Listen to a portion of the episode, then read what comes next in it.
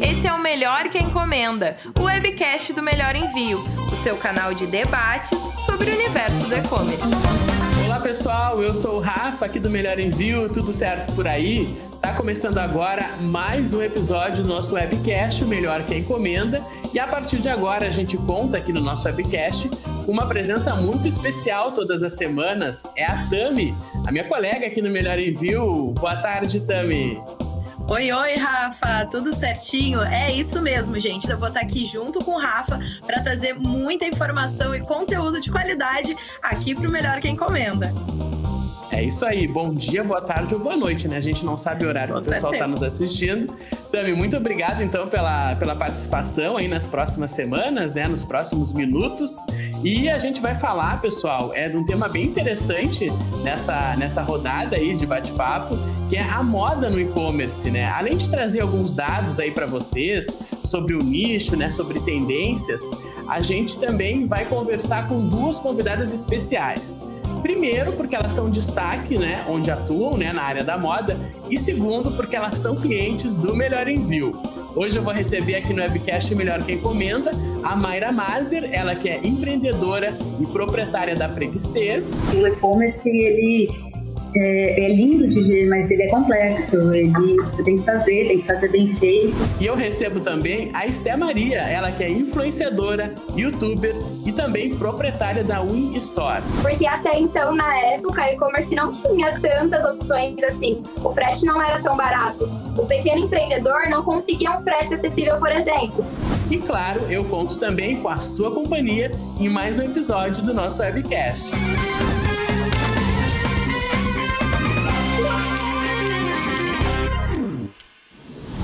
Então, começando aqui a nossa conversa, né, no Melhor que Encomenda. Primeiramente, eu gostaria de agradecer as nossas convidadas, né, por ter aceitado o convite, a Mayra e a Esté. Muito obrigado, então, meninas.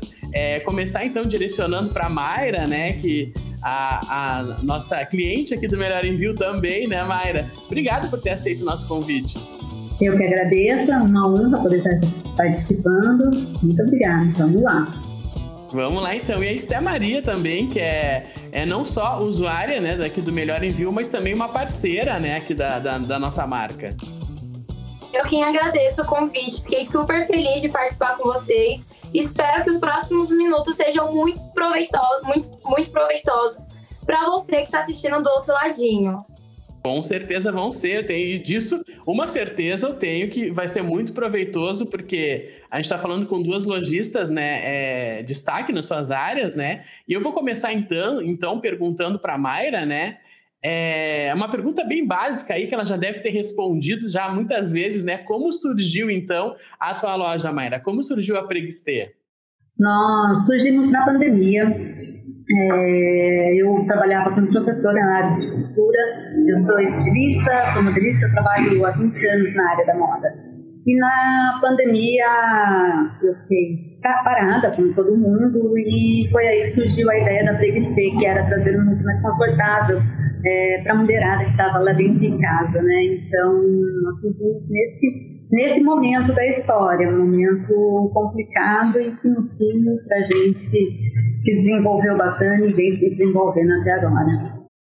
Uhum. E, e, e Mayra, é, tu comentou a, agora nessa questão da, da moda para as mulheres, né? A Preguiça, ela trabalha só então com moda feminina ou também atende o, os dois gêneros? Nós trabalhamos com masculino, mas o nosso feminino é, é o nosso carro-chefe. Nós trabalhamos com feminino, com masculino, porque a mulherada começou a cobrar a gente, eu preciso do meu marido também. Então, tendo demanda, a gente vai atrás, né? Mas o nosso uhum. forte é a moda feminina. E, e, e, só para a gente entender, então, a demanda da preguistela começou porque o pessoal ficava muito em casa, né? Muitas vezes trabalhando de pijama. Eu nunca trabalhei de pijama, só que não, né? Então, no home office, né? Ali no conforto do nosso lar, óbvio que a gente não vai colocar uma roupa formal para ir trabalhar, né? É, foi muito bacana a, a ideia da preguistê, porque não só a gente estava em casa de pijama, então ele, ele, trazia, ele veio trazendo inúmeros benefícios para o pessoal. porque você ia participar de uma, de uma videochamada, você estava pronta, você estava bem vestida, você precisava atender uma, um, uma encomenda, você estava bem vestida, você precisava sair, dar uma voltinha com o cachorro, estava vestida. Então, e sem contar também que eu acho que trouxe muita autoestima para a mulherada que estava lá dentro de casa, então ficar com a camiseta velha, furada, com short esgarçado. Então, isso foi importante também. Eu recebi muito relato da, das clientes que melhorou muito a qualidade de vida, a autoestima delas. Então, não foi só você estar pronta, era você estar pronta para fora e para si, si mesma, né? Então, a gente, sem querer, abrangeu uma, um, um, um núcleo enorme de, de consumidores. E é isso que foi bacana. E, e, é isso que é, interessa, que é interessante, né? Se adaptar à demanda, né? Já já a gente fala sobre isso, a gente comenta sobre essa questão mais, mais técnica, né? E agora eu quero falar com a Esté. Ah, eu, dire, eu direciono a mesma pergunta para a Esté, né? É, como, como, começou, quando tu começou a empreender, Esté? Tu tão nova, né? Não, a gente não pode deixar de citar a idade da Esté, né? Eu sei que é, que é feio perguntar a idade para as outras pessoas, mas a Esté é muito nova, é, empreende há, há, há muito tempo, embora ela tenha pouca idade, né? Né? É, Esté, conta pra gente aí como começou a sua vida no empreendedorismo. Então, é, como o Rafa disse, comecei desde muito cedo. O empreendedorismo surgiu em um contexto mais de necessidade. Eu venho de uma família simples, onde eu sempre soube que eu quem deveria correr atrás de tudo o que eu quisesse. Então, é o famoso cresça e apareça, né? É, em 2019, eu tinha trocado de escola e estava falando que ia mudar a minha vida. E eu queria muito algo que fosse me trazer uma renda e que eu ainda tivesse a possibilidade de manter foco nos meus estudos. E aí surgiu a ideia do empreendedorismo, onde eu conseguiria flexibilizar isso e levando do meu jeitinho. E aí em 2019, em 2018 eu comecei vendendo algumas coisas, doces, e eu percebi que não era muito minha área. Em 2019, através de vendas de rifa, é, vendi docinhos também na escola, eu acabei abrindo a minha store, que é a minha loja, que completou três anos no comecinho desse mês. A gente é o e-commerce de moda unissex, streetwear. Eu trago bastante dessas modinhas para atender o público jovem. E, e, e, uma coisa que eu ia te perguntar, que eu queria destacar, Mayra, tem quase o mesmo tempo da Pregstê, né, a Win? Então são lojas aí que têm o é. mesmo tempo de vida, né? Pois é. Só, é. Faltou, faltou um pouco menos de anos para mim, né?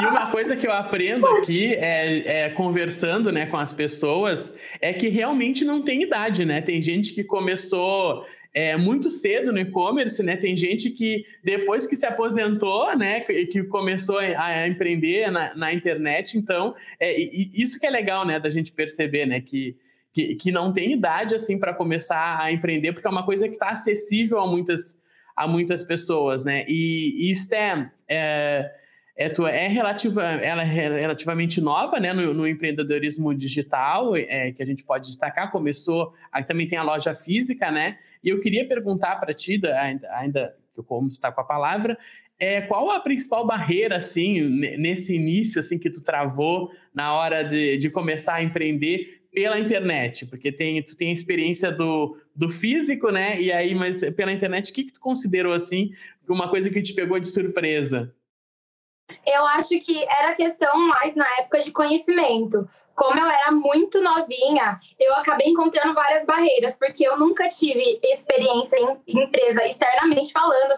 Então, tudo que fosse de processos em que eu tivesse que estabelecer, eu quem deveria fazer tudo. Então, isso acabou é, complicando um pouco. Então, por exemplo, toda a questão de logística para aprender como que funcionava, o que, que é um ERP, o que, que é o e-commerce de fato. Porque eu comecei empreendendo com a concepção de lojinha e eu não tinha essa visão de e-commerce. Então, eu fui desde o zero pesquisando como que faz o site, qual estratégia usar para lançamento. Então, eu acho que foi mais a questão de conhecimento que eu fui resolvendo só com o tempo mesmo, pesquisando e correndo atrás disso. Um outro ponto também que pegou forte, assim, é, não só no que diz respeito ao digital, era a questão de que eu fazia tudo sozinha. Então era muita coisa, até hoje tem muita coisa para mim resolver. E isso acabava é, influenciando também, né? Porque aí ficavam várias demandas da época da escola nova, é, da loja, enfim, eu fazia curso na época também. Então, isso era uma coisa que acabou pegando bastante, porque eu tive que desenvolver toda uma um planejamento estratégico para que eu conseguisse realizar todas as funções que eu deveria. Eu tô vendo aqui no meu retorno a cara da Mayra ali, acho que muitas coisas que a Esté comentou, com certeza, né? Tu também teve que driblar aí nesse início de, de empreendedorismo pela internet, né? É, eu admiro, parabéns, Esté, porque a gente, é, sendo nova, ela não teve uma bagagem anterior, né? De empresa, de, de, de dessa correria. E que bom dizer, é, é, parabéns mesmo, porque é complicadíssimo pra gente. Eu acho que são, são dois pontos, né? Eu, por exemplo, é, já não, não me familiarizava com, com, esse lance da internet, né? Pela idade e, e, a, e, o pessoal mais novo já tem essa familiaridade. Então, acho que tem, tem a dificuldade de todos os lados mesmo, porque o e-commerce, ele é, é, lindo de ver, mas ele é complexo. Ele, você tem que fazer, tem que fazer bem feito e, e é isso mesmo. Você tem um monte de coisa para resolver. Nós somos fabricantes, né? Eu não, eu fabrico, então você tem, você tem toda uma, eu tenho toda uma logística de, de produção, a Esther deve ter toda uma logística de compra, é, estoque e, e unir isso com a demanda do e-commerce e sem saber como que vai ser essa venda é complicado mesmo. É, ficar, se você parasse para pensar, talvez não encararia, né? Você falava, ai meu Deus, se você soubesse tudo como ia ser, talvez falasse, ai não, vou ter medo de fazer isso. Eu acho que a cara e a coragem mesmo para ir e ir resolvendo os problemas, que cada dia é um problema novo, né? É. Cada dia, cada dia é uma nova experiência. Aí você vai, vai na raça e vai resolvendo. Cada dia, né, Esté, é um, é um abacaxi a mais pra gente descascar, né? Como diz o, o jargão. Exato. Então, gente, é outra coisa que, que, que, eu queria destacar aqui é que a gente, a, a Mayra falou que a Preguiçê começou na pandemia, né? E agora a Tami é, vai falar para a gente, né, Tami, alguns dados aí, né, porque o empreendedorismo, é, essa parte, o e-commerce, ele cresceu muito durante a pandemia, né, Tami? E a, a gente aqui, a, aqui, no Melhor Envio, a gente também percebeu, até nos relatos dos clientes, no atendimento, no Instagram, aqui no próprio YouTube, é, que as pessoas é, começaram lá um pouco perdidas, que é aquele empreendedorismo por necessidade, elas queriam migrar também para online, porque muita coisa do do offline, né, não estava mais atendendo as lojas físicas fechadas e tal. E aí, então, teve um grande crescimento, né, Tami? Exatamente, Rafa. A gente tem dados aqui que muitas pessoas, assim como a, a Preguistê, né, nesse momento da pandemia, migrou para o empreendedorismo e começou a investir nessa área, que apesar de completa, né, complexa, ela acaba, né, ajudando muito aí. A gente tem um levantamento aqui divulgado pelo Sebrae que apontou que no ano passado, 2021, mais de 3,9 milhões de empreendedores formalizaram e se tornaram aí, né, uh, microempreendedores e pequenas empresas ou se registraram como MEI também. E esse número, ele representa um crescimento de 19,8 em relação a 2020, quando foram abertos apenas 3,3 milhões de negócios. Apenas eu digo aí, né, sendo modesta, porque também é muita coisa. E em relação a 2018, bem antes da pandemia ainda, a expansão chega a 53,9%. Naquele ano foram criados mais de 2,5 milhões de CNPJ. A gente vê o quanto o, o mercado aí, o empreendedorismo cresceu nesse meio tempo. Sim, até, né, pessoal, é, teve essa crescente, esse, crescente registro de formalização, né? Até a gente tem um, um episódio sobre, sobre essa, é, esse assunto, formalização é, no mercado digital, mas a gente, se a gente for olhar a formalização que já cresceu bastante, né? E, e também que ainda está na informalidade, não só é, tiveram várias lojas criadas durante a pandemia, como também aumentou muito o consumo durante a pandemia, né? E, e em vários nichos, e a gente até observa que o nicho de moda, né, também teve um aumento aí, né, no, né nessa questão do consumo. E aí eu queria direcionar para a Esté é, uma, essa, uma pergunta sobre é, o público, né? Porque com tanta empresa sendo criada, como fazer para se diferenciar, né? Eu acredito que o diferencial vai muito de questão de valores da sua empresa. É, diferencial, por exemplo, dentro da minha cidade, pensando em algo, algo micro. eu quis trazer coisas diferentes que não tinham por aqui. Passando para o e-commerce, eu queria deixar um pouco mais acessível produtos que eu mesma gostava muito na época em que eu abria a loja. Eu tento diferenciar com atendimento, com opções logísticas, porque até então, na época, e-commerce não tinha tantas opções assim. O frete não era tão barato. O pequeno empreendedor não conseguia um frete acessível, por exemplo. E aí vem até a questão do melhor envio, né? Que a gente conseguiu baratear isso e, querendo ou não, é um diferencial. Então, mesmo com tantas empresas surgindo, eu acredito que tem espaço para todo mundo, porque cada um tem a sua particularidade e cada um tem a sua essência. E aí vai da gente, né, nós empreendedores, para evidenciarmos isso bem é, desde o início. Mayra, até queria que tu comentasse essa fala também é, da, da Esté, porque é bem isso, né? Eu acho que, que, que, que o, o, bom, o bom empreendedor é aquele que também começa a empreender, a empreender por identificação, né? Porque aí tu já sabe do produto, tu já gosta daquela área, né? É, e, e, tu também, né, Mayra, já trabalhava na, na, na área de moda, né? Então tem todo o fit ali, tem tudo a ver, né?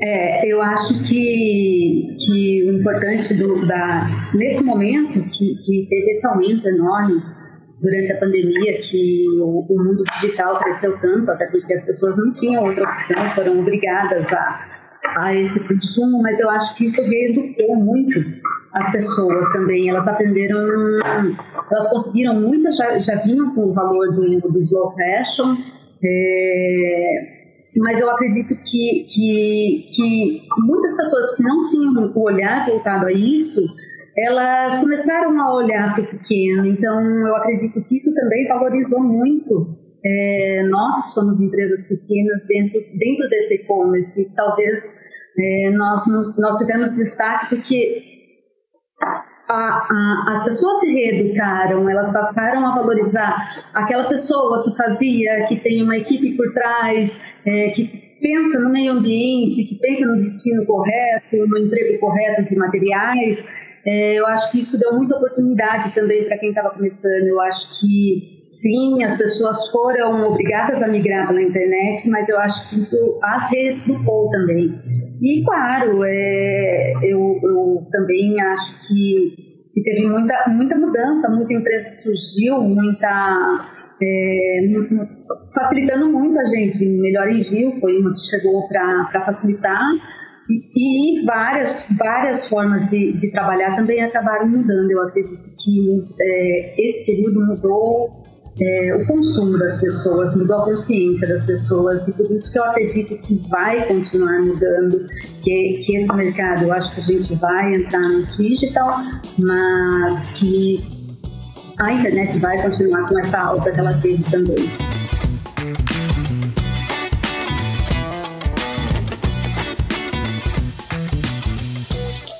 Vocês duas é, trabalham na. A Esté estuda moda, né? A, a Mayra trabalha durante muitos anos na área de moda, né? Então já tem aí uma certa familiaridade com esse tema. E enquanto empresa, também é interessante ter um propósito, levantar uma bandeira, né? Dizer por que que está trabalhando dessa maneira, né, né Mayra? É, é, eu acho que hoje isso é um grande diferencial, porque é isso que, que atrai o nosso público, é isso que conecta a gente com pessoas como a gente mesmo. Então, a gente consegue falar a mesma língua, a gente consegue trazer para a gente, a gente consegue fazer com clareza é, o que a gente está fazendo. É, nós, nós aqui na Triga nós sempre tivemos esse, esse cuidado e eu acho que existem inúmeras coisas, várias, várias bandeiras que a gente pode abraçar e, e nunca a gente para de, de, de, achar esses propósitos, mais gente se identifica com a gente. Nós aqui nós temos o Prextezinho, que, que a gente atende pessoas com deficiência, então a gente adapta nossos modelos para deficientes, nós, nós fazemos atendimento diferenciado, inclusive para eles, a gente se preocupa muito com o meio ambiente, o descarte, como somos produtores, nosso descarte é enorme, nós produzimos muito lixo. E, e como se livrar disso? Então, é, eu acho que cabe a cada, cada empreendedor, é, é uma obrigação nossa. Nós, nós estamos vindo do, de tudo tão grande, eu acho que chegou a hora da gente olhar para pequeno, pequenos gestos que vão trazer realmente mudanças. É, e, e eu acho que é, é essa chave agora que precisa ser virada.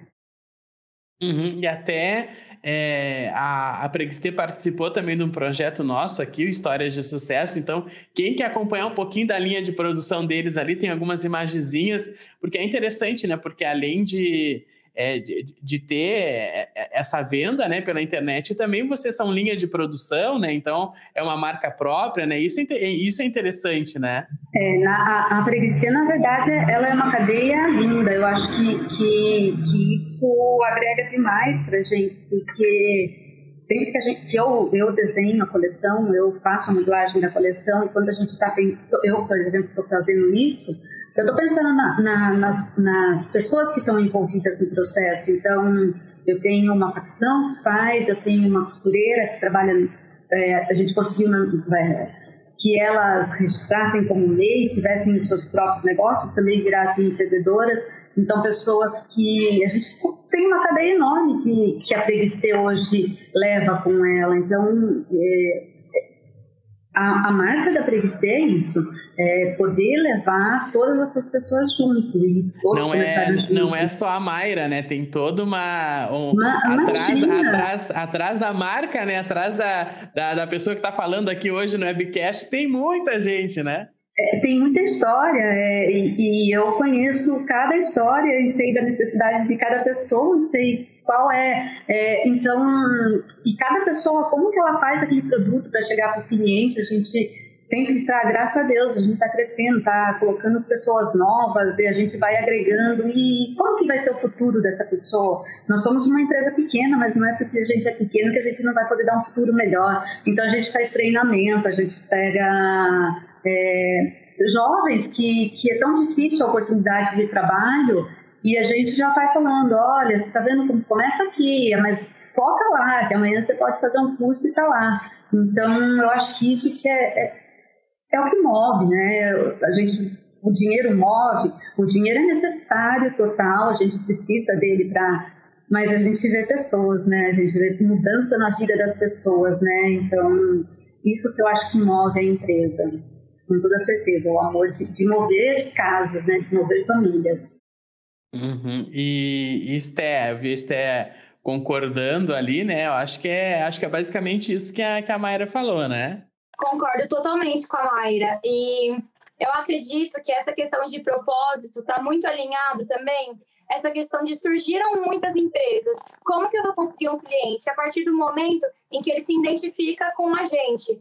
E aí, chega nessa questão de que nós não estamos ali para ganhar dinheiro apenas, porque isso vai ser consequência em qualquer outra parte, é, qualquer outra empresa que a gente abrir ou onde formos trabalhar, né? É muito mais do que isso. Por exemplo, é, trabalhamos com moda, e-commerce de moda. A gente não está entregando somente um produto, não é um produto. Ali é a sensação de conforto do cliente, ali é ele se sentir protegido em um dia frio, por exemplo. Ali é a peça que ele vai usar para ter momentos únicos e importantes na vida dele. Eu acho que a percepção disso é muito importante. E a Mayra até falou sobre essa questão de toda a cadeia produtiva, das pessoas que vão com você, de dar oportunidade para quem está começando. E isso é muito legal mesmo, porque é, a gente percebe que felizmente está mudando muito essa percepção de entre no mercado de trabalho com toda a experiência. A gente consegue, ainda mais sendo pequeno, pegar essa galerinha que está fora disso, ensinar, explicar, é assim que começa, vamos crescer juntos, vamos comigo e mostrar isso para o público também é uma coisa que eu sempre faço questão de mostrar os bastidores, de mostrar como que funciona, de mostrar a estética cabelada cuidando de mercadoria ou de mostrar o motoboy saindo, porque por trás de um produto tem muita gente, tem a galerinha que vai, tem muito, muitos processos. Tem, por exemplo, a fotógrafa que vai tirar foto, ou se eu tirar foto, eu estou tirando a foto, estou investindo tempo para isso, é, vai ter o cadastro no site. Se tiver algum colaborador na loja, vai ter o colaborador que vai etiquetar aquilo, que vai cuidar para que quando chegue na loja ou o produto chegue até a pessoa, né? No caso do e-commerce, chegue em perfeito estado. O produto não sai sozinho, né? A gente tem que levar na transportadora. É, no caso, eu tenho também opção de entrega regional aqui na minha cidade. Então, existe um motoboy que vai levar isso até o cliente, sabe? Então, acredito que isso são, são coisas que estão muito alinhadas. E a partir do momento que a gente mostra isso para o público também fica muito mais fácil, porque a gente consegue conectar muito mais com eles e a gente fica com o público totalmente alinhado com o nosso propósito. E a gente segue fazendo aquilo que é exatamente passar para frente todos os nossos valores. E, e, e, sobre essa questão até de do e-commerce ser é, é, a gente diz uma coisa nova, entre aspas, porque já é antigo, só que tem crescido, né, é, e se desenvolvido a cada ano, né? Eu tenho um relato pessoal aqui, porque quando eu comecei no Melhor Envio, eu digo que eu só sabia ler e escrever, porque eu não entendia nada de e-commerce, eu não entendia nada de transportadora, é, eu vinha de outra área e eu fui aprendendo, sabe? E eu acho que é isso que é interessante no e-commerce, vocês devem é, ver aí na, na, loja de vocês, né? Tipo, é, trazendo uma pessoa que às vezes nem é daquela área, né? Nem é, da, nem é daquele nicho e ela vai se desenvolvendo, aprendendo, vai estudando, né? A internet está aí para isso também, tem tem, tem várias tem, tem várias, vários conteúdos para quem quer se desenvolver, né? Então é uma área é, super em ascensão e que a pessoa com foco, né? Ela vai lá e, e se desenvolve e tem uma grande carreira, né, gente? E Deixa é a bola ficando aí. Eu vou falar. É, eu acho que também é, a gente aprende muito com isso. Muito, muito, muito, porque a gente tem acesso a, a pessoas de todos os lugares. E às vezes, a, a, não só é, profissionais que vão chegando e vão ensinando a gente, a gente vai passando o que a gente sabe desse profissional, mas até as clientes mesmo, elas acabam conduzindo hoje a gente, porque a gente tem essa proximidade, você acaba tendo essa afinidade, você consegue conversar com o seu cliente, você tem o seu cliente final, entendeu? Você está lá um tete a tete com ele. Então, você vai aprendendo muito, até próprio cliente seu, você tem essa oportunidade. Então, o e-commerce, ele, ele liga a gente mesmo assim globalmente é incrível. Eu acho que é uma oportunidade que eu agradeço por, por estar fazendo parte dessa, dessa, dessa turma aí que está vindo arrebentando agora com e-commerce. Acho muito bacana ter essa oportunidade. Também me sinto muito privilegiada por fazer parte disso, porque como a Tami falou, a gente consegue basicamente começar com investimento pouco, com investimento baixo. É, no meu caso, por exemplo, com a unha, eu comecei com 125 reais. É, se fosse fazer uma estrutura física desde o início, imagine o quanto eu precisaria investir. Eu comecei com 14 anos, sozinha, em casa. No ano seguinte, lancei o site, fiz e-commerce bonitinho. E com um custo muito baixo. Então, é muito legal, porque a gente consegue aprender muito. A internet está aí para ensinar, a gente consegue aprender e a gente também consegue passar isso para outras pessoas. E eu acho que isso vai fortalecendo muito. Um vai ajudando o outro e as pessoas vão crescendo juntas dessa maneira. É, coisa boa, coisa boa. Agora a Tami, é, uh, a Tami vai trazer para a gente aqui alguns dados, né, sobre essa questão da que a gente falou que, que, que o, que o e-commerce cresce, né? E o e-commerce da área de moda cresce mais ainda, né, né Tami? Com certeza, a gente vê toda essa rede de apoio aí acontecendo, né? As pessoas vão se, se desenvolvendo, aprendendo muitas com as outras, e acho que muito por isso o segmento da moda é o que mais cresce em vendas no, no e-commerce brasileiro, né? A gente tem até uma pesquisa feita aqui pelo Melhor Envio, que analisou mais de 9 milhões de transações feitas lá na nossa plataforma entre os meses de janeiro e novembro de 2020. Os resultados, eles apontam que o setor da moda, ele está como segmento com maior número de produtos comercializados. Foram 1,8 milhões de itens vendidos no período, cerca de 19% do total aqui do Melhor Envio, né? O volume é quase o dobro aí do comercializado pela segunda categoria mais vendida, que é a de joias e relógios, com um pouco mais de 887 mil itens. Então é um é realmente um boom, assim, né, gente? A gente vê e fica, fica super feliz. Mas é também muito concorrido, e né, ainda né, pessoal? Tá dentro, e ainda tá dentro de moda e estilo também, né? Que, Sim, porque exatamente. acessórios também, então a segunda já, já leva um pouquinho da primeira também, né? Já carrega um pouquinho da primeira, exatamente isso. E vira um nicho também bastante concorrido, né? Uh, como que é para vocês, meninas, se manter nesse nicho, né? Qual, qual o diferencial de marca, assim, que talvez vocês possam citar?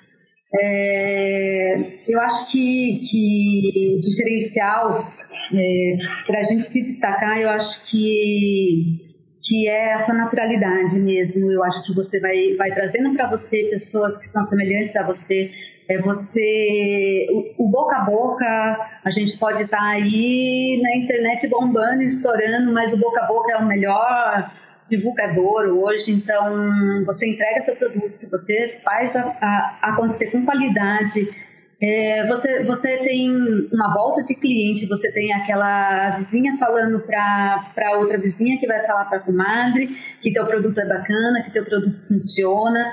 Então eu acho que é, é você trabalhar direitinho mesmo, entregar um produto bacana e tá correndo sempre atrás, né, de, de novidade, de estar tá se especializando, de escutar o que o pessoal tem a dizer eu acho que a concorrência existe, vai existir, acho que ela é super saudável, ela move a gente para mais conhecimento e, e, que venha muita concorrência, que venha muitos, muitas parcerias. Eu acho que hoje em dia as pessoas estão mudando também é, aquela, aquela ideologia que se tinha, ah, é meu concorrente, é, não vamos, hoje não, as informações são passadas, eu acho que a gente está com uma, um pessoal no mercado que é muito aberto. Eu, eu faço mentorias, eu faço cursos e, e são pessoais da mesma, pessoas da mesma área que a minha e a gente vê que as pessoas elas estão com uma ideologia diferente, tá? Com, eu acho que, que tem muito a evoluir a moda e com esses números não tem como dar errado, né? A não ser que seu, seu produto não seja bacana e ele pare de fazer sentido, caso ao contrário, é fazer com amor que vai, vai dar jogo, vai dar samba no final, com certeza. Exatamente, são números que mostram bem essa rede, né? Essa coisa que, que acontece movendo muitas pessoas, assim, que realmente faz crescer. Na UI, eu tento fazer algo 100% focado no meu cliente, 100% focado no meu público. Eu trabalho com jovens, adolescentes, entre 13 e 25 anos, principalmente. Essa é a média do pessoal que vai lá. Então, toda a minha comunicação e absolutamente tudo que eu faço, eu tento voltar para eles. Se eles estão muito no TikTok, por exemplo, pode citar a rede? Claro, né? Ah, então, se eles estão, por exemplo, nessa rede social, eu tento estar lá também, agregando valor de alguma maneira para eles. Se eles estão muito no Insta, se eles estão muito nos stories, eu tento ir para lá. Por exemplo, é, houve um boom do TikTok na pandemia. Então, foi uma oportunidade para mim, por exemplo, que trabalho com adolescente, e com esse período onde estava todo mundo online, a pessoa ficava em casa e maior parte do tempo o adolescente ficava o quê? No celular. Então, esse foi o momento onde eu tentei fazer coisas que fossem ali é, atender a eles. E isso eu considero também muito um diferencial. Um outro ponto também é que a moda, eu acredito que vai muito além, como eu já tinha dito antes, de simplesmente uma roupa, ou vai muito além do produto fisicamente falando. É questão de identificação e de estilo, como também já foi citado. Então, eu tento sempre trazer tudo que é de tendência, ou pelo menos tudo aquilo que literalmente agrada essa galera, tudo que eles esperam para cá. E eu acredito que isso também é um ponto de destaque, né? Porque de nada adianta a gente pegar uma coleção, deixar lá e não ficar de olho nisso.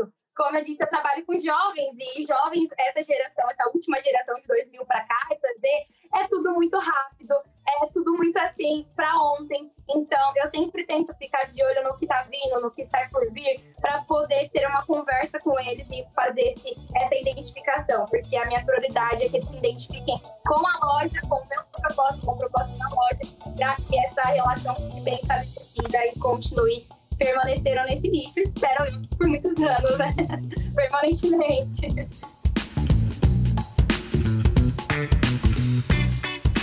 Como é essa questão do, do público-alvo no e-commerce, né? Tem que ter isso bem definido para não passar perrengue lá na frente, né? É, com certeza, o público-alvo é tudo. Tanto quando eu comecei a 3D, eu, eu imaginava eu iria pegar a, a meninada de 23, 20, 18 anos. Eu achava que esse seria meu público-alvo. E, para minha surpresa, não foi deliciosa, porque eu trabalho com público mais maduro, então eu pego a mulherada que é da minha idade, lá dos seus 30, 40, 50, 80 anos, então eu trabalho com um público delicioso. E se, se você não consegue enxergar o público que você faz, você não é como você quer, não é como você imagina. Então, você tem que fazer para quem está com você, para quem está do seu lado. Então, o conteúdo tem que ser específico para o teu consumidor, a tua, o teu produto tem que ser específico para o teu consumidor.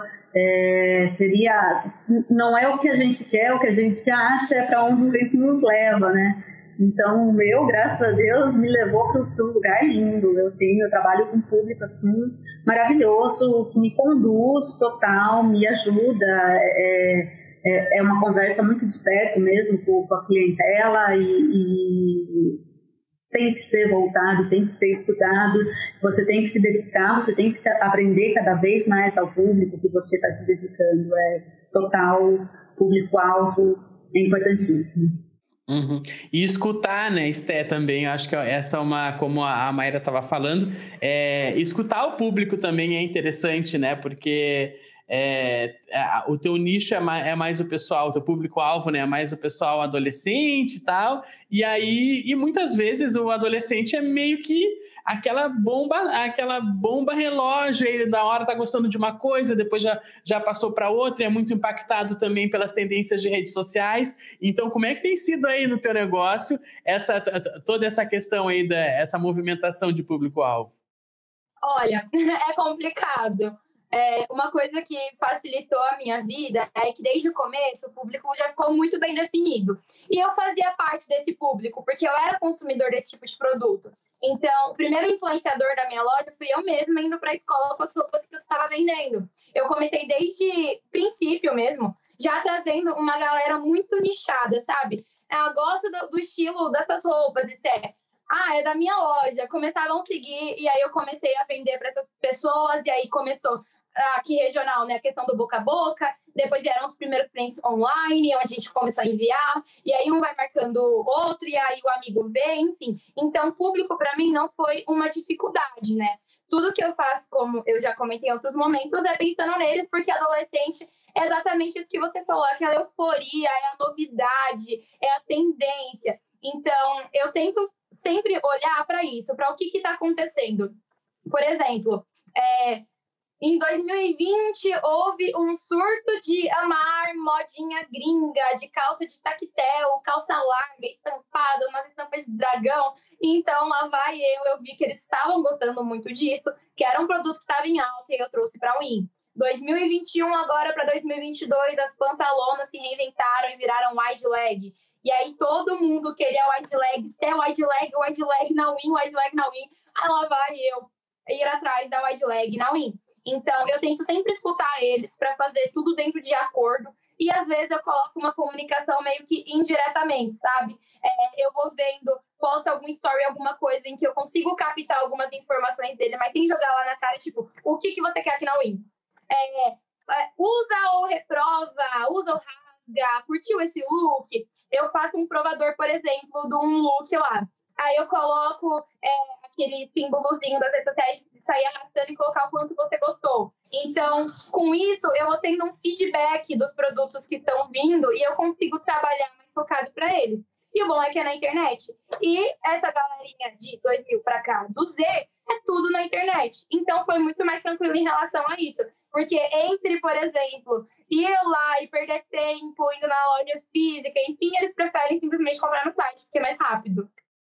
Uhum. Ah, que, que bacana, que interessante. E acho que a Mayra queria comentar alguma coisa aí, né? É, eu acho que vale acrescentar que além do, do você conseguir atingir o seu público, acertar seu público-alvo, é você estar tá preparada para recebê-lo, né? Porque afinal a internet você está abrindo a porta da tua casa. Quando chega alguém no meu site, é a porta da minha casa que está sendo aberta. Como que você vai receber esse cliente seu? É, você tem que, tem que estar recebendo. Então, que nem o meu caso, que, que eu tenho pessoas, não era meu público-alvo, e eu passei a atender senhoras. Diferente do, do público ter, as senhoras não têm intimidade com a internet. Como que se faz uma compra? Então você tem que estar preparado para recebê-las, você tem que estar preparadas para acolher essa pessoa, para pegar na mão dela e falar: vem cá, entendeu? Vamos lá, vamos fazer a sua compra, vamos até o final. Se seu produto não servir, a gente vai fazer uma logística, a gente vai fazer a troca, você tem isso. Então você tem que estar andando de mão dada com o seu cliente. Acho que, que essa segurança é importantíssima para você fechar um negócio, para você conduzir o seu negócio.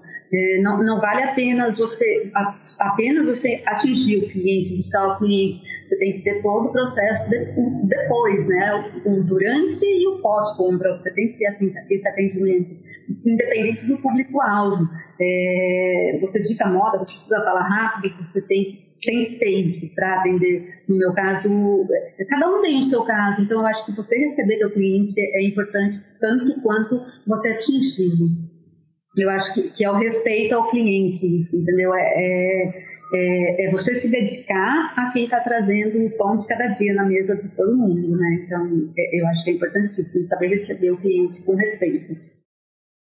Exatamente, a gente consegue perceber, né, gente, que são, são várias etapas, né? Tipo, uma hora a gente está falando de atendimento, outra hora a gente está falando é, de escolha de mercadoria ou, ou, ou, tendência, outra hora a gente já está falando de marketing, né? Então, é, é, são, são várias etapas, gente. É difícil, é, a gente sabe que muitas pessoas começam sozinhas aí nessa, nessa trajetória, né? Então, é é, é, é, se ir, ir, atrás né, de, de, de, bons parceiros, né? E também de, de pessoas que possam facilitar esse trabalho, né? E também pesquisar muitas tendências, né? Até é, esse momento, é, eu peço para a Tami destacar que a gente, a gente fala que que, que, tem muita tendência de moda, mas também tem muita tendência dentro do e-commerce de moda, né? Que são as, é, as inovações que vão surgindo, né? O que, que aquele lojista pode trazer de diferente, o que o está se destacando por aí também que não faz sentido. Acho que é, eu queria deixar esse espaço aberto aí para a Tami comentar e até fazer alguma pergunta aí para as nossas convidadas. É muita coisa, né, gente? Como o Rafa estava falando, tá sempre surgindo novas tendências, novas tecnologias, a inovação acontece e para empreender tem que estar tá ligado nessas novas tendências, né? Hoje em dia, muito se fala dos produtos que são puramente virtuais, nas roupas digitais, no tal, no famoso metaverso, né, que vem aí. Então, as tendências no processo uh, uh, todos chegam para ficar e para destacar, destacar melhor ainda as vendas, né? Então, uh, a produção de vídeos para engajar o público. Hoje a gente vê muita live de venda, né? As redes sociais aí chegaram com tudo, como canais de venda. Então a pergunta meio que para as meninas é essa, assim, como que vocês lidam com essas novidades que vão surgindo? Uh, como que acontece a adaptação, né, esse processo? Porque a gente sabe que hoje uma live já é uma coisa mais, mais tranquila, assim, acontece muita live commerce, assim, mas com certeza muita coisa ainda vai uh, acontecer nesse mercado, muita tendência, muita inovação. Então, como que vocês recebem e lidam com isso? Sté, pode. Pelo menos na UIN, assim. É, eu acredito que todas as mudanças e novidades geram, querendo ou não, expectativa para o público e desperta atenção. Lembram que eu falei dessa questão de escutar o cliente? Eu sempre vou pegando feedbacks e vendo o que está acontecendo ali no ambiente. Então, por exemplo, surgiu alguma trend nova, surgiu alguma coisa nova, surgiu algum produto novo. Eu sempre tento ficar de olho e trazer isso para eles de uma maneira que eles gostem. E aí eu costumo fazer isso olhando para trás e vendo o que, que deu certo. Então, trazendo para um exemplo prático, por exemplo, de trends, né?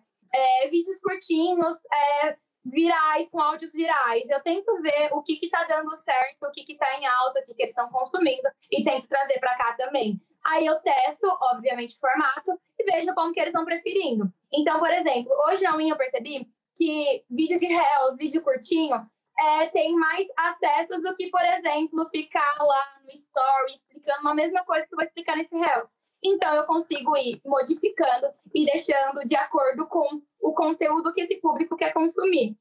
Legal, legal. Maíra, como que é a adaptação aí, esse processo para ti? Eu sofro muito. Muito, muito, muito, muito, porque é, é, eu já não tenho essa facilidade de ver prints, e blá, blá, blá. Então, o, o meu é muito. É, é, é, é muito intuitivo mesmo.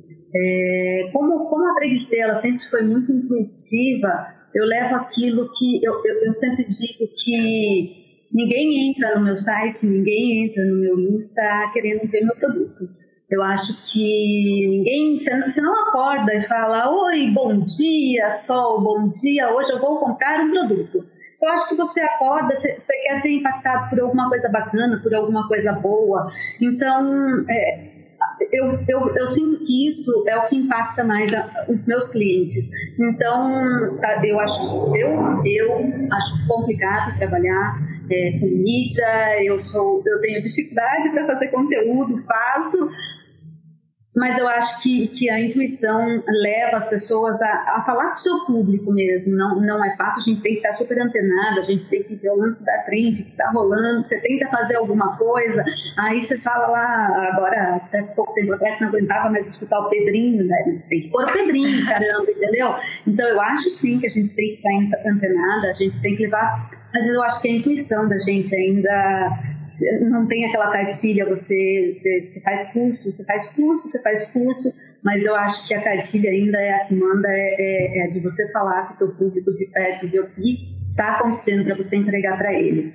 Eu acho que, que essa é a melhor dica, porque é complicado, não é fácil. É, eu estava falando com vocês até há pouco tempo atrás, a gente às vezes estuda, estuda, estuda, faz uma coisa toda elaborada, não dá resultado, de repente você faz uma coisa, você fala, ai, que negócio bobo, e aquilo dá. Então, realmente, tem que ser feito com o coração, tem que ser feito com amor. Eu acho que, que essa é a melhor maneira de conseguir acertar o público-alvo, chegar até onde você quer chegar, né? Fazendo ponte com isso que você disse, Maíra, é, eu acho também importante destacar que, querendo ou não, por mais que a gente tente ficar antenado, por mais que tentamos fazer assim, tudo, de tudo para ficar por dentro do que está acontecendo e das preferências das pessoas, pode ocorrer de você acabar perdendo uma trend, de você acabar perdendo alguma coisa e que tá tudo bem. Como ela falou, é a questão de erro e acerto. Errei, beleza, onde eu errei, como eu posso melhorar? Acertei, ok, o que me fez acertar e como que eu vou levar isso para frente? Porque vai acontecer sim de perder coisa ou de estar tá fazendo sozinha, por exemplo. Minha empresa que é pequena e a dela também, somos nós para resolver um milhão de coisas. E não tem como a gente resolver tudo como se tivéssemos 300 pessoas conosco.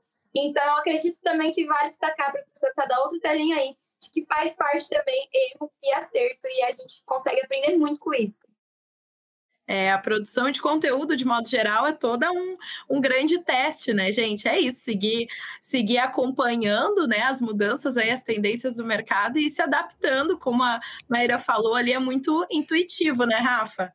É, e uma coisa que quando a gente fala de rede social, a gente já está entrando nesse, nesse lance de produção de conteúdo, né? E quando a gente fala em produção de conteúdo, o que, que mais se destaca? São os vídeos, né? Então, é muitas vezes é, é, é, é eu, eu, percebo isso falando com outros lojistas, né? Em outros momentos, em lives, também aqui no, no, no podcast que, que, que, as pessoas ficam impactadas por essa coisa externa do ah, tem que fazer vídeo da trend do Acorda Pedrinho e, e tipo, e, e, aquela coisa assim, mas, mas também tem a questão da essência da, da loja, da, da intuição, né, da, de quem está comandando a loja. E, e, é incrível, pessoal, que, que observando vocês falarem assim, eu entrando no, no, no, no na rede social, no site da Preguistê e, no da, e na, no Store, eu consigo captar exatamente aquilo que vocês estão passando passando para mim aqui, para mim, para Tami, para o pessoal que está assistindo aqui no webcast, sabe? Eu consigo perceber o que muito que vocês falam aqui, a gente consegue perceber olhando a loja de vocês, é, olhando os produtos,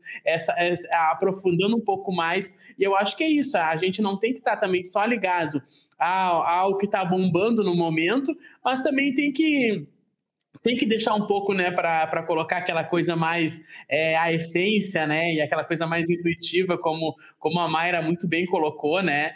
E, e gente, passando ainda para uma outra parte, mas ainda falando de redes sociais, eu quero saber da Esté, né? A Esté que ela começou, é, aproveitou esse nicho também das redes sociais e lá na rede social da Esté ela fala bastante, né? É sobre como é o processo dela ali nas vendas. Ela faz bastante vídeos, tem muitos vídeos que viralizaram, né? Esté, é, de tu comentando com, com, com, a, com aí com com a rede mundial de computadores, né, comentando aí para o mundo, e o pessoal querendo também saber as dicas que tu tem para dar, porque eu acho que no empreendedorismo a gente não está sozinho, né? Então, é legal quando a gente, a Mayra comentou de disseminar também a informação, onde a gente está, também tem o empreendedorismo colaborativo, né? E eu acho que é isso, né? A gente é, colaborando com a outra pessoa que quer começar nessa área também é, é interessante se cria também uma outra função, né? Que é de influenciar pessoas, né, Esther?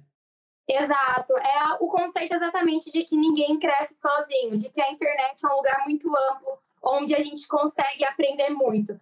Mas para aprendermos, precisamos de alguém para passar as experiências, né? Então, eu acredito que isso é muito benéfico, porque a gente consegue passar, nem que seja pouco, pouco que você sabe pode agregar muito valor para a pessoa que não sabe, que está procurando aprender aquilo e querendo ou não também acaba democratizando acesso à informação, né? Uma vez que o conteúdo tá lá, a pessoa consegue montar um roteiro de estudos e consegue basicamente ter todas as informações que, que ela precisa necessariamente tudo lá de uma maneira muito mais simplificada do que antigamente.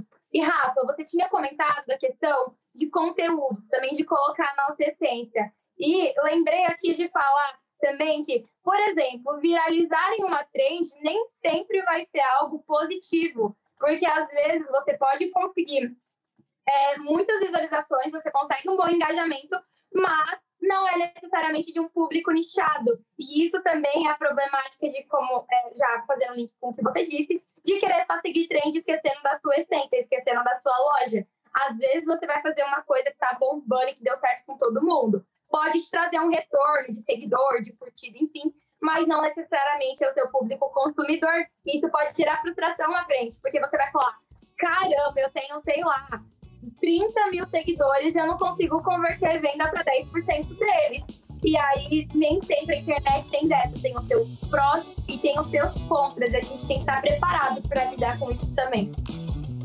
Curtida não paga a conta, né? Resumindo, né? Curtida não pinga no final. É, é isso aí.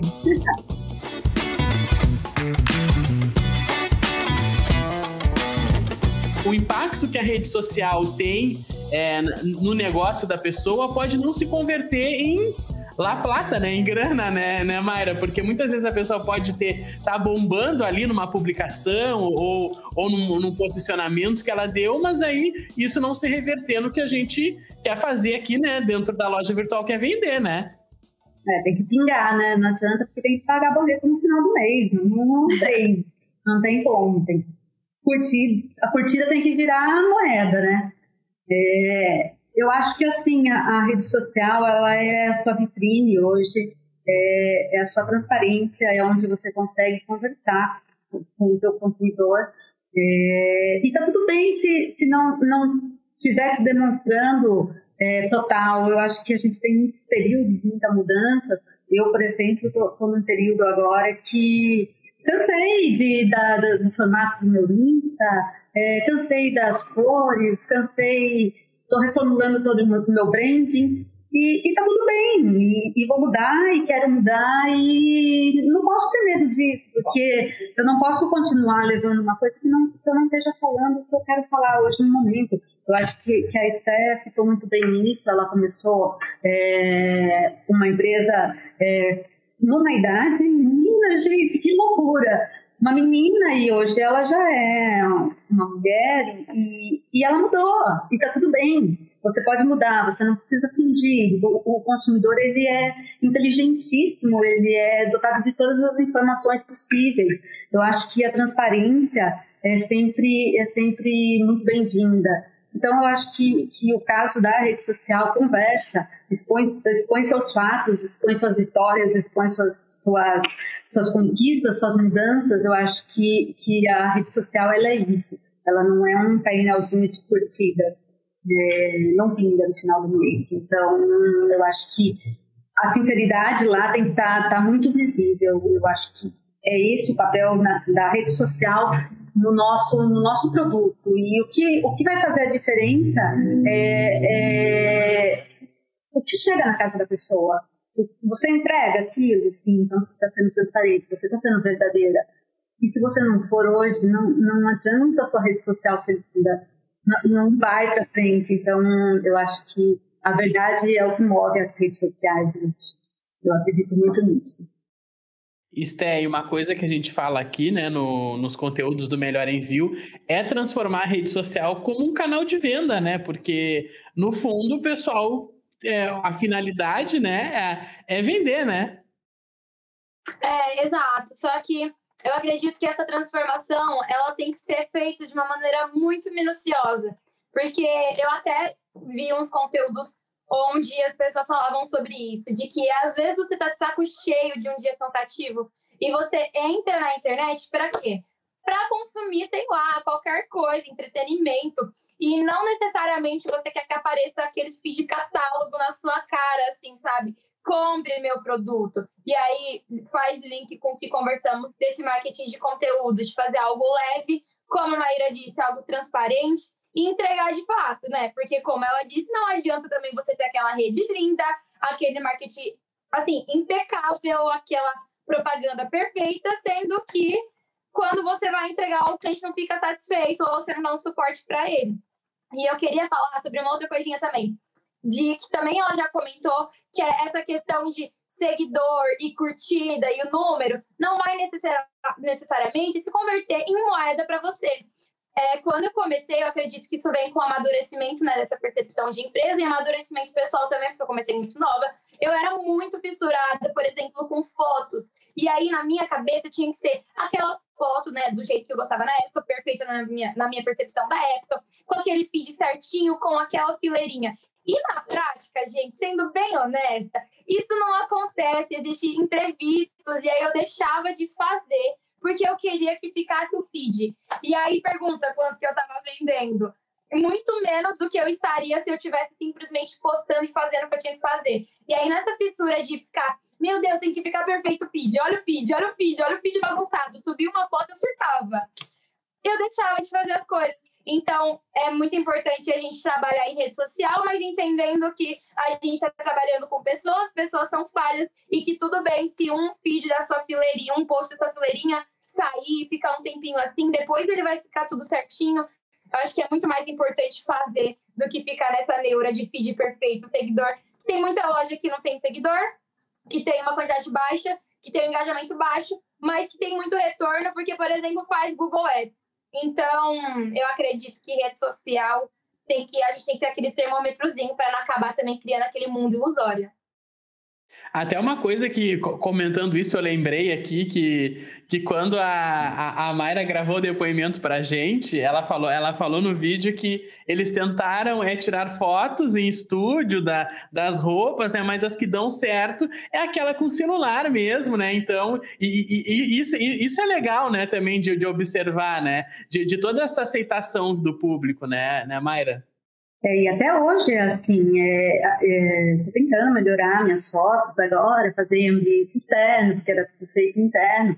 Mas é assim, e as clientes mesmo, elas vão te dando assim, poxa, é, faz uma foto do movimento, põe a costa da roupa, põe a foto do detalhe. E, e às vezes você está lá fazendo é, um estúdio, não que não seja o correto, claro que não, é, é cada público seu público, mas às vezes no estudo você tem uma quantidade limitada de fotos que você pode escolher, é um custo gerado, então de repente você fica preso nesse lance, ai meu Deus, eu tenho um, um capital para fazer essa coleção e só posso buscar esse número de fotos, e às vezes você acaba deixando de colocar um detalhe que aquilo vai ser importante para o seu cliente. Então, é, é a tentativa e erro. Eu acho que errou, tá tudo bem, não faz de novo. Deu certo, aprofunda mais a próxima vez. Meus clientes, é, é, claro, eu faço foto, até hoje sou eu que faço, é, com o celular, mas claro, você tem que ter uma técnica, você começa, depois você vai estudando, você vai aprimorando, a gente vai evoluindo,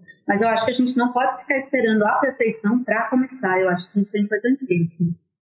Uhum. E o legal é que até a, a, o não perfeito, né, gera até uma identificação aí com o público, porque eles veem realmente, ah, ela tá usando aquela peça, ela tá mostrando como, como funciona, então gera todo esse. É, e te dá também um retorno, né? Porque às vezes nem sempre o que a gente acha que é o certo é o certo. É, e às vezes a gente sim. perde meses estudando a melhor forma de, de, de entrar no mercado ou de, de de estar no mercado, fazer a mudança do mercado, você planeja, você faz um branding lindo, você faz, é, você prepara toda a casa, você deixa tudo lindo e a hora que você coloca aquilo em prática, não é o que o público quer. Então, eu acho que é melhor o, o feito do que o não feito. Então, vamos, vamos fazer, vamos devagar e vamos aprimorando, vamos testando e vamos escutando a voz que guia a gente, entendeu? Eu acho que que, que, que a gente tem importante. Aproveitar que a Tami é, apareceu por aí, eu até ia chamar ela agora para a gente ver. A gente fez uma pergunta no nosso Instagram, é que se é o que, que você perguntaria para quem tem para quem vende é, moda pela internet, né? Então a gente não, não falou quem eram os convidados e tal, só para ver o que, que o pessoal colocava. Então a Tami vai agora falar as perguntas, e aí né, uma, vocês podem responder o que vocês quiserem, não precisa ter é, grande conhecimento de causa, mas é, vocês duas trabalham também com moda, né? Então podem ajudar aí os nossos os nossos seguidores. Tami, diga lá, por favor. Sim, sim. É, o pessoal deixou bastante perguntinhas, a gente selecionou algumas para trazer aqui para vocês, principalmente voltada, né, ao nicho da moda, que é onde vocês, né, se identificam mais, trabalham e, e com certeza conseguem dividir um pouquinho da experiência de vocês. A primeira perguntinha é da arroba Elotiaras como combinar paleta de cores ou trabalhar no óbvio tom sobre tom? É uma pergunta bem relacionada a esse nicho bem aí da, técnica, da moda, hein? né? Bem técnica. Bem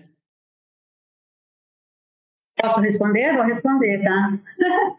é, eu não sei em que, em que, sentido que ela quis dizer bastidores, se é na moda, vestuário dela própria, ou se, se numa rede social, numa, numa produção de conteúdo. Acredito é... que na produção de conteúdo. Ela é uma lojinha de tiaras. Hum, tá. É, eu acho que cabe muito bem o nicho dela. Ela tem que, tem que ver qual é o nicho que, que ela atinge. Ela faz tiaras para criança, então ela vai ter que usar a paleta de, de, de cores infantis. Ela faz tiaras para festa, então ela vai ter que usar suas paletas num tom mais nude. Eu acho que a combinação de paletas ela vai, vai muito com o produto que ela faz e o público que ela atinge. Eu acho que que a combinação vai vir, não, não vai vir do gosto dela, vai vir do, uhum. do, do público-alvo dela e do segmento que ela segue. E, e, isso só fazendo uma, uma, uma contribuição. E isso a gente falou durante os episódios, né, pessoal? Que, que, é, muito, que é muito interessante. Hoje, as, as redes sociais possibilita isso, né? Até a Esté comentou é, numa das falas que é fazer pergunta mesmo, né? Perguntar ou ver a reação, ou enquete, ou colocar aquela, o termômetrozinho ali para saber o que o, o, o, que o público quer também, né? Não adianta a gente é, ir atrás de uma mercadoria que faz sentido para a gente, né? E, e, aí aquilo ali também não fazia sentido é, para o público que a gente quer, quer atingir. Acho que a Esther quer falar alguma coisa também. No que diz respeito à moda, de combinação, assim, eu acredito que vai muito de questão de estilo mesmo. Com um determinado estilo é, predominante, a gente vê a recorrência de determinada cor e a gente monta o look, e isso vai questão de identificação da marca. Agora, no que diz respeito à rede social, eu acredito que a intencionalidade é o principal ponto. Por exemplo, é, se você quer transmitir determinada coisa em certo momento por conta de alguma campanha, eu acho válido você usar alguma cor que converse com aquilo. É, de forma genérica, usar, cor, usar cores que conversem, por exemplo, com a identidade visual. No caso da Win, é uma loja street. Então, tanto na loja física, quanto no e-commerce, quanto no feed, eu sempre tento pegar a predominância de preto, prata, que remete ao metal, tanto que as araras da loja é tudo de ferro galvanizado, evidente, e amarelo também, que é o ponto de cor que eu uso na minha loja, amarelo e branco. Então, acredito que vai muito de intencionalidade. Então, suponhamos que você vai fazer alguma campanha específica, e se você quiser usar alguma outra cor também não tem muito problema. Eu acho que isso conversa com o que eu tinha dito antes, que eu enxergo essa questão de feed como um dos pontinhos, assim, a pontinha do iceberg, porque antes disso tem muita coisa, vai mesmo com a intenção do que você precisa. Se você tá na Black, é, vamos supor que você quer fazer um feed chamativo para Black porque você fez uma campanha é, promocional. É, eu acho que tá tudo bem você usar, por exemplo, um preto, mesmo que a sua marca acabe não usando muito isso. É óbvio que a gente vai e traz para traços da marca. Mas eu acho que intencionalidade é o principal ponto no que diz respeito à paleta de cores. Legal, legal. Acho que vai ajudar muito essas dicas, principalmente para quem trabalha né, na área da moda. Agora a gente tem outra perguntinha, um pouco mais geral, da arroba Use O que eu posso desenvolver para chamar a atenção de mais clientes? Acho que vai muito aí do da expertise de vocês, né? Talvez em algum momento já tenha batido essa dúvida também de agora, o que, que eu faço para me diferenciar e chamar mais atenção do, dos clientes? Eu, acho, Ai, desculpa, pode, pode falar. Pode falar, pode falar, tá? Eu enxergo como. Eu acho que o principal ponto para chamar a atenção dele é entender o que, que ele, o, que, que o seu público gosta. Converse de novo com o nosso assunto sobre público. O que, que ele está uhum. consumindo? Uhum. O que, que você pode fazer hoje que desperta a atenção dele? Então, é, às vezes é tirar uma foto em um lugar específico, às vezes é até mesmo fazer uma campanha é, que converse com ele, promocionar, fazer, promover alguma publicação sua e nichar isso de alguma maneira. Eu acho que é exatamente essa questão de você olhar e pensar o que, que eu posso desenvolver hoje que esse público gostaria. Então, se você trabalha com senhoras, vamos supor que a gente, é, até no caso aí dela, né? É, passou pela pandemia, o que, que, eles, o que, que elas gostariam de usar nessa, na, na pandemia? É coisas confortáveis. Agora, como que eu posso fazer para chamar atenção? É fazer um post assim, onde eles estão? É no Facebook? No caso dela, ela falou que usa mais no Facebook. Para mim, o Facebook já não vinga. O que vinga mais é o Instagram porque o meu público está mais no Instagram. Então lá eu tento chamar a atenção deles através de provador, porque adolescente é curioso e gosta de ver detalhe, gosta que fale, fale, fale, fale e mostre os detalhes da roupa. Então eu acho que é de você olhar e ter um feelingzinho assim do que, que é essa, essa galera que você trabalha tá gostando de consumir. Show, obrigada meninas. O pessoal vai ficar muito contente em receber a resposta de vocês. Eu acho que, que é bacana é, a pessoa também poder determinar o que ela quer passar para o mundo, né? Então, eu acho que ela vai conseguir chamar a atenção a partir, eu acho que a primeira coisa, quando você tem um, um projeto em mente, eu acho que você não tem que, que focar em o que, que eu vou chamar mais atenção. Porque é complicado você. O que vai chamar a atenção? Você, são, são milhões de pessoas com gostos diferentes. É, eu acho que a pessoa ela tem que estar. Tá, ela sentar, ela estudar o, o, o papel dela, que ela vai fazer a diferença, estudar o brand do mercado dela, por o que, que ela fala, o que, que ela não fala, o que ela aceita, o que ela não, se, não aceita, o que a marca dela entrega, o que a marca dela não entrega. É, eu acho que ela tem que definir primeiro o que, que é o produto dela, e aí sim perguntar para o pessoal, olha, é, o que você acha disso? E eu acho muito é, é, que depois que você determina o que sua empresa faz, o que sua empresa não faz, que vai é, definir o seu, o seu, seu perfil de, de empreendedor, eu acho que depois disso, sim, é bacana ela entender o público dela, ela conversar de perto com o público dela, e aí é só testando. Esquece de lindo, é, você vai ter que pôr um meme, você vai ter que pôr uma tristeza, você vai ter que pôr uma alegria, você vai ter que pôr um bicho fofo, você vai ter que pôr uma, uma, um heavy metal. Então, eu acho que é só testando para você entender a linguagem que você está atingindo e o que o seu público quer ouvir de você. Contanto que seja o que você quer falar, o que você quer transmitir para o mundo. Eu acho que isso é muito importante. Você saber se posicionar também como marca.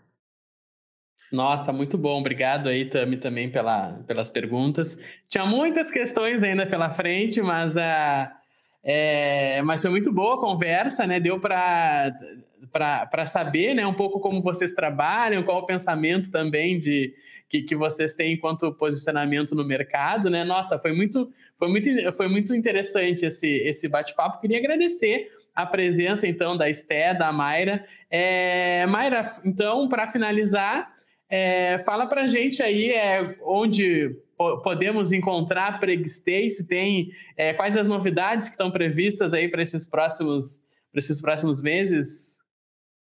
É, eu, é, eu peço para todo mundo ir lá curtir a página da Pregstay, que sim, ajuda bastante também esse engajamento, curte, segue, é, comenta, guia a gente, é o nosso Insta é arroba Oficial, nosso site é prexp.com. É, você bonita dentro de casa, fora de casa, pijama na rua é o nosso lema, então vai lá, segue a gente, vai vendo toda a novidade, a gente vai passando lá pelo Insta. Ah, que bom. Muito obrigado, é, Mara, pela participação aqui no nosso webcast. Esté, também deixa um recadinho final aí para o pessoal. Primeiro, agradecer muito pelo convite. Eu fiquei muito feliz de ter participado. Obrigada pela atenção do pessoal. Vocês encontram a Win como arroba Store em todas as redes sociais, no TikTok, é, Facebook, Instagram. E também a gente tem um site que é www.winstore.com.br. E para quem prefira também, temos a loja física, o espaço físico, aqui na ABC Paulista, Mauá, São Paulo, que fica próximo do centro. E tem todas as informações direto lá no nosso site ou nas nossas redes. É isso aí, pessoal. Então sigam as lojas, comprem também lá, observem os produtos, né? Façam, é, enfim, acho que é bem interessante a gente incentivar aí é, o comércio, né? Incentivar vendas de quem tem propósito, de quem está chegando aí nesse mercado para fazer a diferença. Mais uma vez, muito obrigado, pessoal. Obrigado, Tami, pela participação aqui no podcast. Eu que agradeço o espaço, gente. Obrigada, meninas, e até o próximo episódio. Até o próximo, pessoal. Então, e você que está aí nos acompanhando, não deixe de seguir o Melhor Envio nas principais redes sociais. A gente tá no Instagram, aqui no YouTube, também tá no TikTok, no LinkedIn, no Twitter. Enfim, em todas as redes sociais você pode nos encontrar. Então, se você quer fretes mais baratos, também é só acessar o melhorenvio.com e fazer parte aí do nosso time de lojistas. Obrigado mais uma vez, pessoal. A gente se vê numa próxima oportunidade. Até mais. Tchau, tchau. Esse foi o Melhor que Encomenda, o webcast do Melhor Envio. Apresentação e roteiro: Rafael Alvarez e Tamires Brum. Produção: Caio Carvalho, Rafael Alvarez e Tamires Brum. Arte: Guilherme Araújo e Lucas Avagli. Edição: Daniel Madão e Mike de Lélio. Realização: Melhor Envio.